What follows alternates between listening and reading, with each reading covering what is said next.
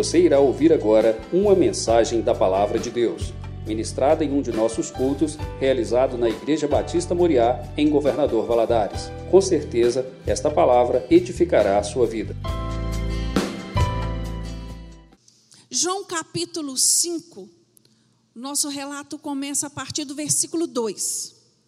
Ora, existe em Jerusalém, próximo à porta das ovelhas, um tanque chamado em hebraico Betesda, o qual tem cinco pavilhões.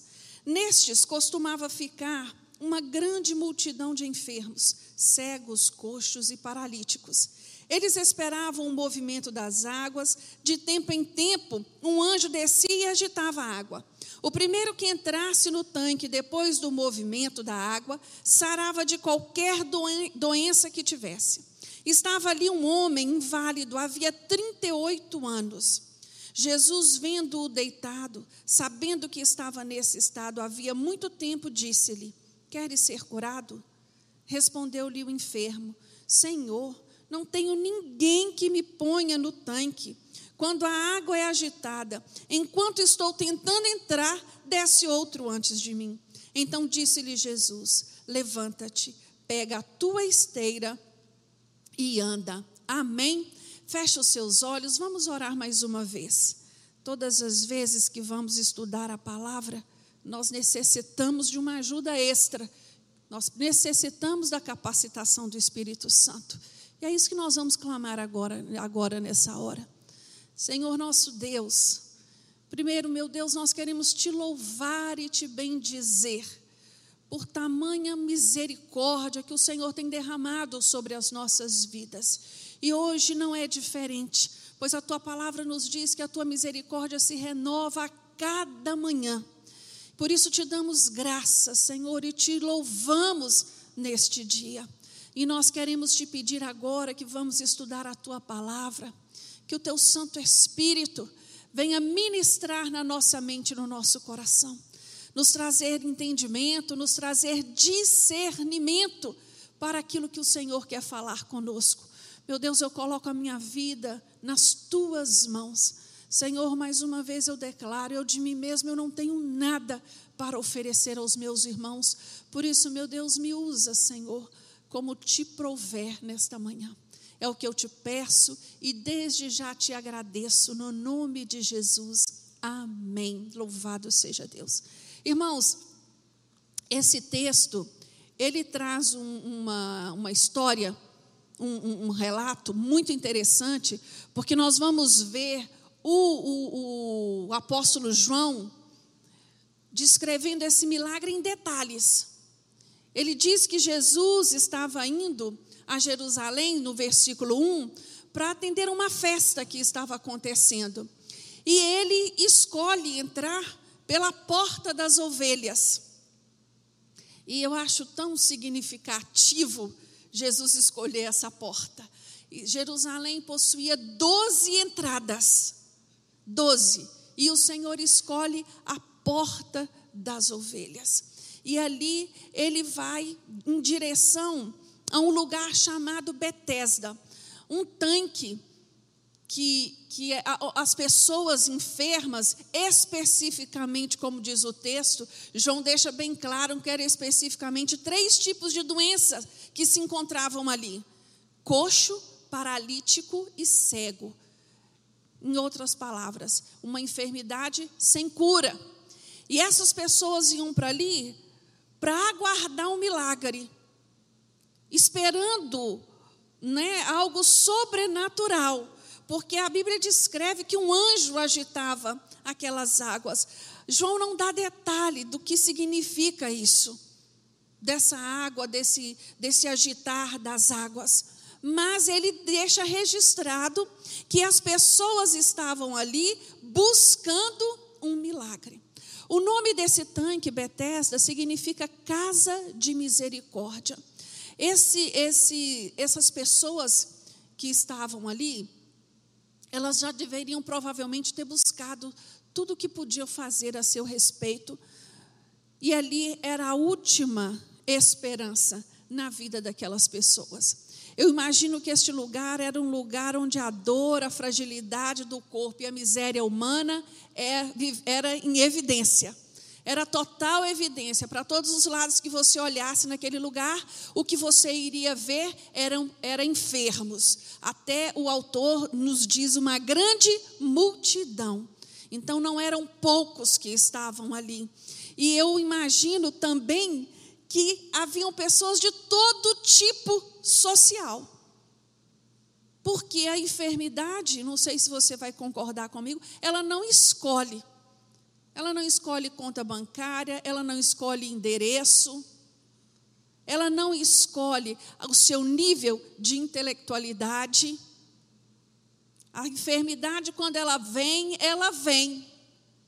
E aqui nós encontramos essas pessoas aglomeradas neste lugar, sem poder ir para outro.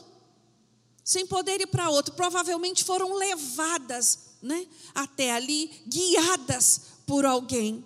Mas eu fico encantada nessa, nessa, na descrição deste milagre, na riqueza de detalhes que João traz para nós. João estava preocupado em enfatizar como Jesus chegou até este homem. O que aconteceu? Qual era o diálogo? Você não vê em nenhum momento fazer menção ao nome do homem. Nós não sabemos quem era este paralítico. Né? A Bíblia não registra o seu nome, mas a Bíblia nos diz que Jesus, quando chegou ali, vendo-o deitado, já sabia do seu problema, já sabia do tempo em que estava ali. Olha que coisa linda, meu irmão. O que, que o Senhor está dizendo para mim e para você nesta manhã? Ele te conhece, Ele sabe das suas dificuldades, Ele sabe o tempo que você vem lutando com ela. Por isso eu quero te dizer nesta manhã: não desista, prevaleça no seu propósito, porque você vai ser vencedor. Este homem estava ali aguardando o milagre por 38 anos. Ele foi acometido dessa enfermidade mesmo antes de Jesus nascer. 38 anos ele estava ali. Nós estamos a alguns dias de quarentena e as pessoas já estão desesperadas. Acalma, meu filho, acalma seu coração. Espera no Senhor. Ele é o dono do poder e do milagre. Amém? Quando olhamos para esse texto, algumas coisas ficam evidentes para nós aqui. Primeira delas, que existem barreiras que, que, que impedem a nossa vitória. Você concorda comigo? Existem barreiras, existem barreiras que vão impedindo o crente de experimentar a vitória. E aqui nesse texto, a primeira barreira que chama a minha atenção a respeito de entulhar o meu caminho de fé, de, de tirar esperança, de trazer desânimo, é a multidão. Primeira barreira que eu vejo aqui: havia uma multidão de necessitados com a mesma necessidade, com o mesmo problema. Aquela multidão necessitava todos de um milagre. Eu acredito que deve ter havido momentos que aquele paralítico olhou à sua volta e falou: "Nunca vai chegar a minha vez. Eu não vou ser, eu não vou ser alcançado. Eu não vou ter condição de receber a minha bênção." E isso fica explícito no diálogo de Jesus com ele. Eu gosto demais quando Jesus faz essa pergunta no versículo 6. Queres ser curado? Uma pergunta bem objetiva, muito clara e específica. Jesus fala para esse homem: Você quer ser curado?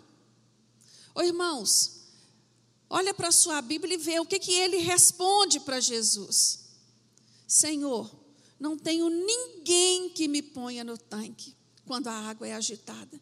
Enquanto estou tentando outro vai na minha frente. A resposta foi adequada à pergunta que foi feita? Não, não. Às vezes parece brincadeira, né? se a gente for prestar atenção, soa como se fosse até uma piada. Mas o que Jesus estava conversando com este homem e estava sondando este homem, a pergunta ali era específica, irmão. Você quer mudar de vida? Você quer ser transformado? Esta era a pergunta. Você quer deixar de sair deste papel de vítima, deste lugar de sofredor? Nestes momentos que nós estamos vivendo, momentos sem precedente na história da humanidade. Eu fiz uma rápida pesquisa na internet outro dia a respeito das pandemias que a história registra, né? E comecei lá da, da peste bubônica, ficou concentrada ali na Europa, matou milhões de pessoas. Depois foi para. Depois eu fui ver a gripe espanhola, que matou milhões de pessoas, a varíola, até descobrir né, a vacina, a febre amarela. Nada, nenhuma dessas pandemias cruzaram os oceanos numa velocidade como essa que nós estamos vivendo hoje. Então você vai concordar comigo que é um momento sem precedentes. É algo novo e que ao mesmo tempo nos assusta. E o que mais me assusta nestes momentos, não sei se isso tem provocado em você essa, essas, esses pensamentos que nós só temos uma pessoa a recorrer, que é o Senhor. Quando você começa a ver as notícias e os líderes que precisariam estar em acordo, né? Aqueles que têm o comando em suas mãos, eles estão batendo cabeças, e aí um fala uma coisa, outro fala outra, um desencontro né, de decisões, um desencontro de informações. E eu falo, Senhor, como tu és maravilhoso. Como é maravilhoso ver o agir de Deus. Esses dias eu estava pensando nos reinos divididos de Israel, o reino do norte e do sul. Me perdoe, só abrir esse parênteses aqui. Quando o reino do norte foi atacado pelo exército da Assíria, o povo de Judá ficou olhando e pensando assim: ah, nós estamos livres. Nós somos melhores do que eles. Nós estamos mais perto de Deus do que eles, por isso que eles foram derrotados. Ah, meu irmão, eu quero te dizer nesta manhã, não se deixa iludir, viu? Isso tudo que está acontecendo aí é para nos fazer repensar a nossa vida quanto cristão. Refazer, nos levar a, a pensar como temos levado a nossa vida até aqui. Nós queremos viver assim, acomodados na desgraça? Nós queremos viver assim, alheios ao milagre? Eu tenho visto tantas pessoas trazendo novas estratégias para os seus negócios, fazendo coisas novas, descobrindo novos talentos nestes tempos de dificuldade, que eu fico maravilhada. É só o Senhor para trazer essa capacitação. Então não entre em pânico. Espere o milagre. Quando Jesus chega, irmãos, o milagre acontece. E é isso que houve aqui neste lugar. Jesus chegou ali e ele operou algo sobrenatural na vida deste paralítico. Mas até isso acontecer, este homem ainda lidava com algumas barreiras, algumas dificuldades. A próxima barreira, a segunda barreira que eu encontro neste texto, na fala deste homem, foi a falta de solidariedade. É disso que esse homem está falando. Ninguém se importa comigo. Eu não tenho ninguém para me ajudar. Eu estou sofrendo aqui há anos, mas não tem ninguém. Eu não tenho ninguém. Irmãos, eu me lembro de Davi. Há um versículo lá no Salmo 69, 20, que Davi diz assim: Afrontas me quebraram o coração e me deixaram desfalecido. Esperei por alguém que tivesse compaixão, mas não houve nenhum. Você já pensou que coisa dura? Você olhar à sua volta e pensar: ninguém me estendeu a mão.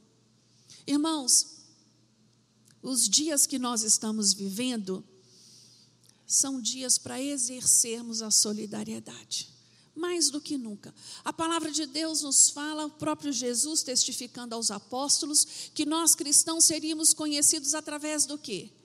Do amor uns pelos outros. No exercício do amor uns pelos outros, que nós seríamos conhecidos.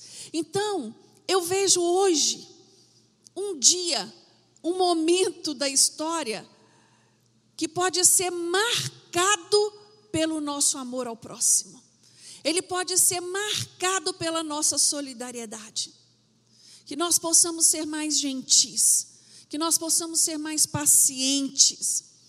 A internet tem postado vídeos engraçados de famílias se esbofeteando, de gente, marido e esposa brigando porque não aguenta mais a quarentena. Isso não tem graça. Isso de engraçado não tem nada.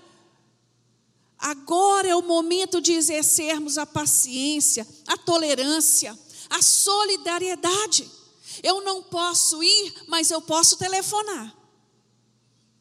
Eu sei que a minha irmã é uma, irmã, é uma pessoa sozinha, deixa eu ligar para saber como ela está.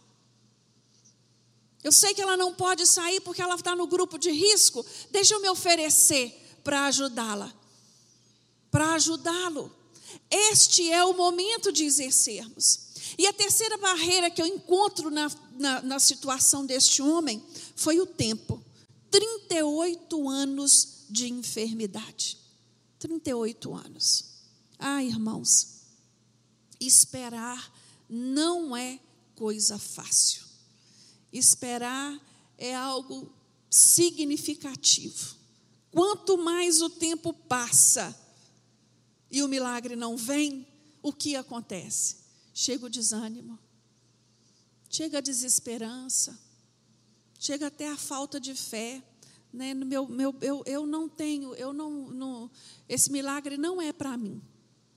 Eu não vou conseguir. Não, não, isso é para outra pessoa. E aqui nós encontramos este homem com todas as suas dificuldades e debilidades, ele cria no milagre ele aguardava um milagre. Ele não estava ali à toa. Ele estava aguardando um milagre.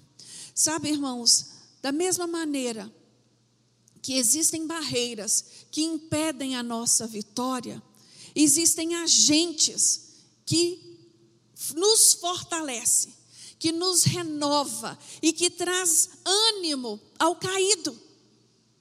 E esses agentes, eles são usados por Deus para gerar em nós o que? Esperança. O tempo está passando, mas o milagre vem. Eu não sei o dia, eu não sei a hora, mas eu sei que o milagre vem. Eu sei. Existem milagres na vida do homem e da mulher de Deus que acontecem assim. Você orou e o milagre aconteceu. Mas a maioria deles não são assim.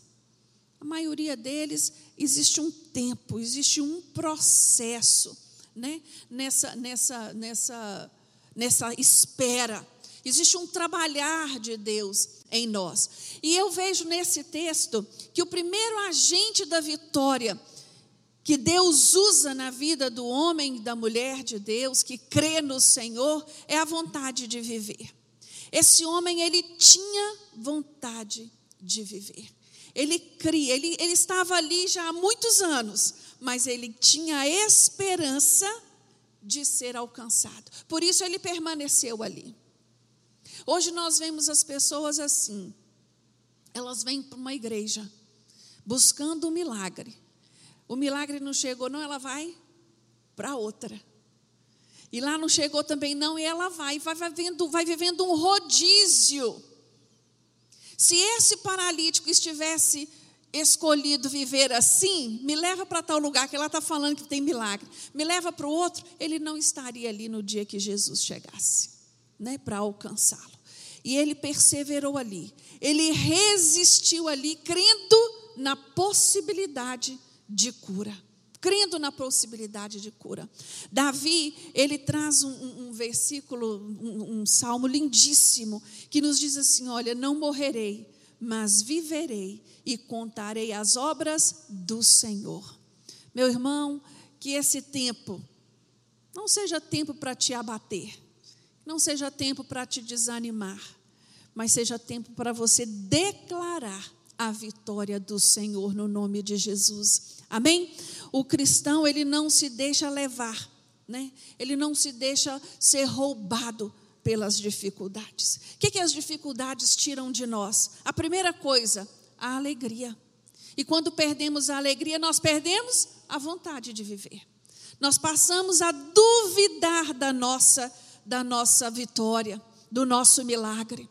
Aprenda a celebrar Jesus hoje, independente das circunstâncias. Como foi ministrado aqui pela manhã no louvor. Eu gosto muito do capítulo 20 de Crônicas. Ali tem um registro lindíssimo. O rei é orientado a enfrentar os seus inimigos de que forma? Cantando. Cantando. Que você possa louvar hoje ao Senhor, o dono do seu milagre. Sabe, irmãos, desistir é de todas a pior escolha que um homem pode fazer. Amém? Outro agente de vitória que eu encontro nesse texto, a bondade de alguém. Eu já até falei né, da falta de solidariedade no qual aquele homem vivia. Mas eu entendo que a esperança chega todas as vezes que nós somos tocados pelo carinho de alguém, por uma palavra de amor, por um gesto de atenção, até que o milagre não aconteça. Mas este, este, este envolvimento do outro na nossa situação gera em nós o que? Esperança. Gera em nós esperança, cria em nós uma nova expectativa. Mas eu sei também que o homem pode falhar. Eu sei também que o homem pode errar. Às vezes olhamos tanto para um ou para outro e esperamos desse uma solução, esperamos desse um gesto de atenção, mas o homem, ele é falho. Mas eu quero te dizer nesta manhã que o Senhor não falha. E Ele tem os olhos postos sobre a sua vida. Que a bondade dEle é guardada para aqueles que nele esperam. Que você confie no cuidado do Senhor, mesmo que aqueles que estão à sua volta tenham falhado com você. O terceiro agente de vitória que eu encontro neste texto é a possibilidade do milagre. Este homem permaneceu ali porque ele cria. Ele cria. Ele tinha certeza de que Deus, ele tinha certeza de que algo poderia acontecer ali. Ele só não sabia de onde viria, porque quando Jesus chega até a ele, ele não reconhece, ele não reconhece o agente do milagre, ele está tão compenetrado na sua dor, no seu problema, que ele não reconheceu o agente do milagre chegando até ele. Eu tenho ouvido, irmãos, tanta gente preocupado como vai ser depois que acabar a quarentena, como vão ser os negócios, como vai ficar o meu trabalho, como vai ser o meu sustento. Eu quero te dizer nesta manhã, meu irmão, que as suas preocupações, elas procedem, mas que você descanse no Senhor. Descansa, acalma o seu coração, aguarda do Senhor o seu milagre, porque ele em breve chegará no nome de Jesus, no nome de Jesus. E para concluir a nossa, a nossa palavra, eu queria trazer algum, três coisas que são responsáveis por gerar esperança em nós, que realiza a esperança no nosso coração. A primeira delas é a palavra. É através da palavra de Deus que nós somos renovados na nossa esperança. Quando eu olho para esse texto, a Bíblia diz que Jesus disse: Levanta, pega a tua esteira e anda. Deus deu uma ordem, Jesus deu uma ordem para este homem. E bastou Jesus dizer que o milagre aconteceu. Foi lindo. Eu, quando eu olho para essa fala de Jesus, eu fico lembrando do centurião. A Bíblia registra lá no livro de Lucas que havia um centurião que demonstrou esse entendimento do poder da palavra de Jesus. Ele chega para Jesus e fala para Jesus: Olha, eu estou com um, um, um criado doente, mas eu sei que basta uma palavra do Senhor, que ele sarará. Que ele sarará. E Jesus, ali naquele momento, elogiou a fé daquele centurião e deu a palavra de ordem, de cura. Quando o centurião chegou em casa, estava curado o seu servo. Irmãos, basta uma palavra. Este momento em que nós estamos vivendo, você já tinha parado para pensar que isso poderia acontecer, que isso era possível? Eu não. Nunca. Nunca pensei. Mas está aí. E nós estamos vivendo ele. E eu entendo que debaixo do controle de Deus e da permissão de Deus. Então, irmãos, basta, creia, basta uma palavra do Senhor para que a situação seja transformada. A esperança se realiza também quando nós cremos na palavra de Jesus. Quando nós cremos na Sua palavra, a Bíblia nos diz que tudo é possível ao que crê. Que crê em quê? Crê em Jesus, que crê na Sua palavra, que crê nos seus princípios. Tudo é possível ao que crê. E a palavra de Deus também nos diz que sem Ele, que sem Jesus, nós nada podemos fazer. Então não pense você que você vai vencer as suas lutas, que você vai vencer os seus problemas pela sua própria força. Se volte para o Senhor, descansa nele e aguarda o seu agir no nome de Jesus. E a terceira coisa que eu entendo que realiza a esperança no coração do homem e da mulher é obedecermos imediatamente a palavra do Senhor. Jesus deu uma ordem a este paralítico. Ele tinha a escolha ali. Ele poderia ter dito: Eu não vou levantar agora. Eu vou levantar depois, quando ninguém estiver olhando. Vá aqui, eu levanto e caio. Vá aqui, não acontece nada. A ordem, meu irmão, é para se levantar. Saia desse estado de prostração de espírito. Seja reanimado nesta manhã. Seja, seja cheio do vigor, do gozo do Espírito, do Espírito Santo. Não fique deixando para depois aquilo que Deus tem colocado no seu coração para hoje. Para hoje. Nós muitas vezes agimos, irmãos, como se fôssemos dono do nosso tempo, como se tivéssemos controle da situação.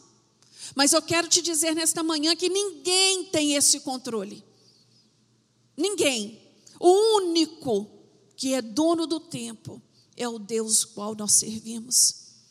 E aqui este homem entendeu qual era a situação. A situação necessitava de uma resposta imediata. E o versículo 9 diz o seguinte: imediatamente o homem foi curado. Imediatamente. Que a sua reação seja imediata.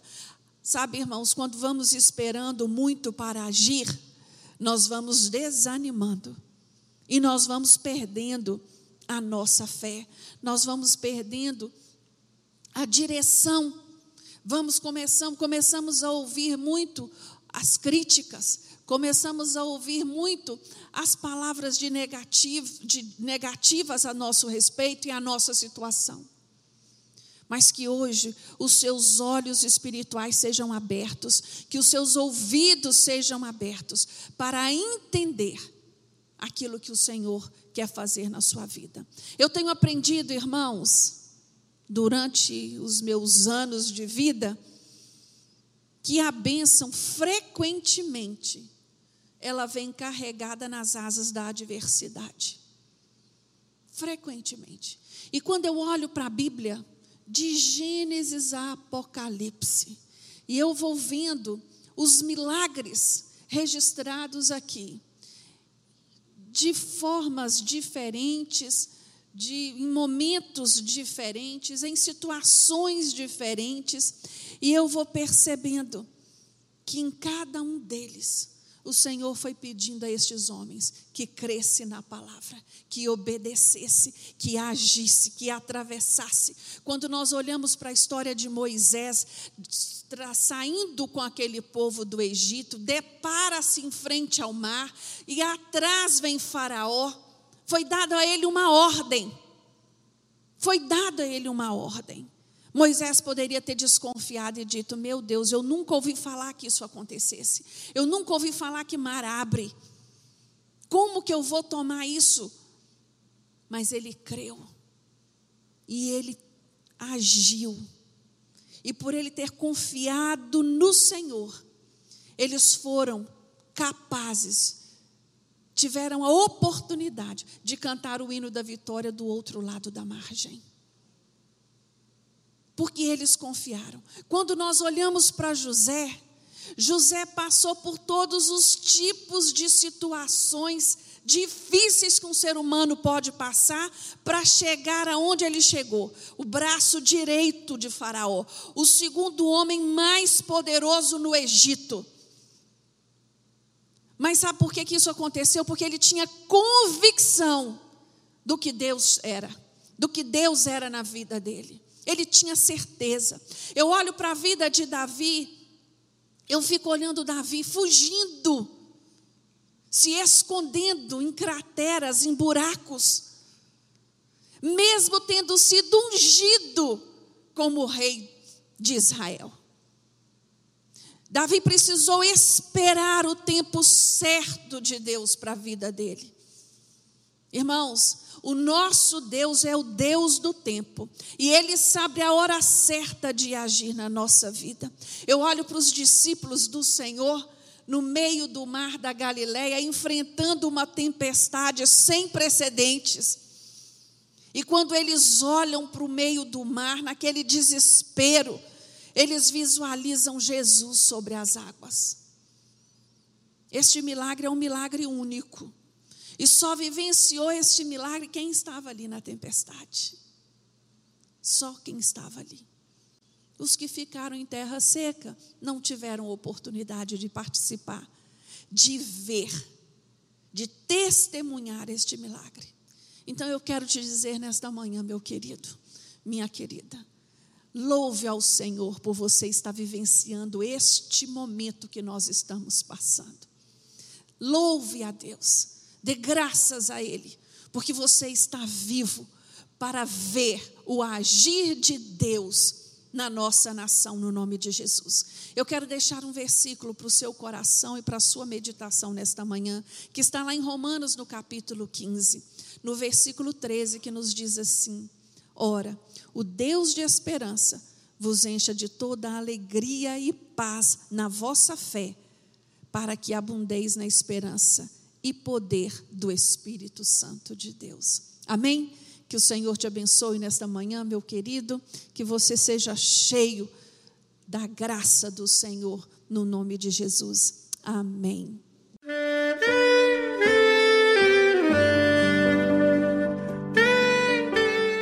Querido amigo, Deus se interessa por você. Ele conhece as circunstâncias atuais da sua vida.